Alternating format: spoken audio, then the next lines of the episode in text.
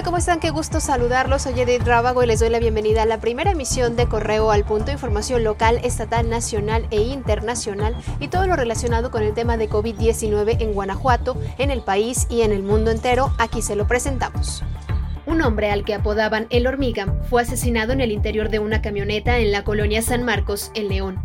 El hecho ocurrió los primeros minutos de este miércoles sobre la calle Clemente Aguirre, casi esquina con Pepe Guizar. La víctima de aproximadamente 30 años de edad fue atacada por hombres armados a bordo de una motocicleta y aunque se implementó un operativo, no se logró su captura. Autoridades de Irapuato realizaron la entrega de despensas a pepenadores o recolectores del relleno sanitario.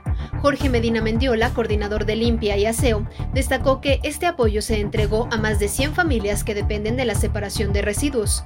Asimismo, detalló que se les pidió continuar con las medidas sanitarias en casa. Después de 51 días de la jornada de sana distancia y confinamiento, el gobierno federal presentó las medidas para regresar a lo que el gobierno federal llama la nueva normalidad. El plan de la nueva normalidad tiene tres etapas. Una que inicia el 18 de mayo, la segunda que es una etapa de preparación y la tercera que es justamente el primero de junio cuando termina la jornada eh, nacional de sana distancia.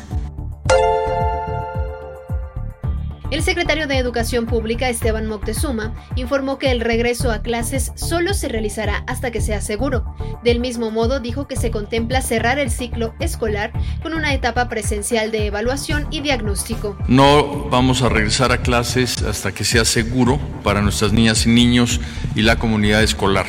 Y esto nos lo indica la autoridad sanitaria. Solo abriremos con semáforo verde. Aprende en casa es seguido por 8 de cada 10 maestras y maestros y por 9 de cada 10 alumnos, de manera que se está trabajando en casa y además el ciclo escolar 19-20 está asegurado como lo hemos expresado en anteriores ocasiones.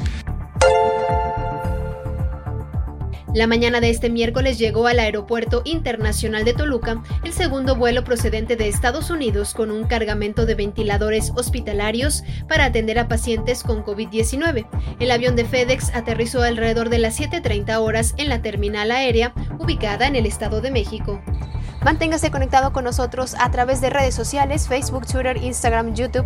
Nos encuentra como Periódico Correo. Lo invito a nuestra página web, periódicocorreo.com.mx y también a escuchar nuestro podcast a través de plataformas digitales para que lo escuche a cualquier hora del día. Siga conectado porque tenemos una cita en unas horas más. Le estaré compartiendo más información.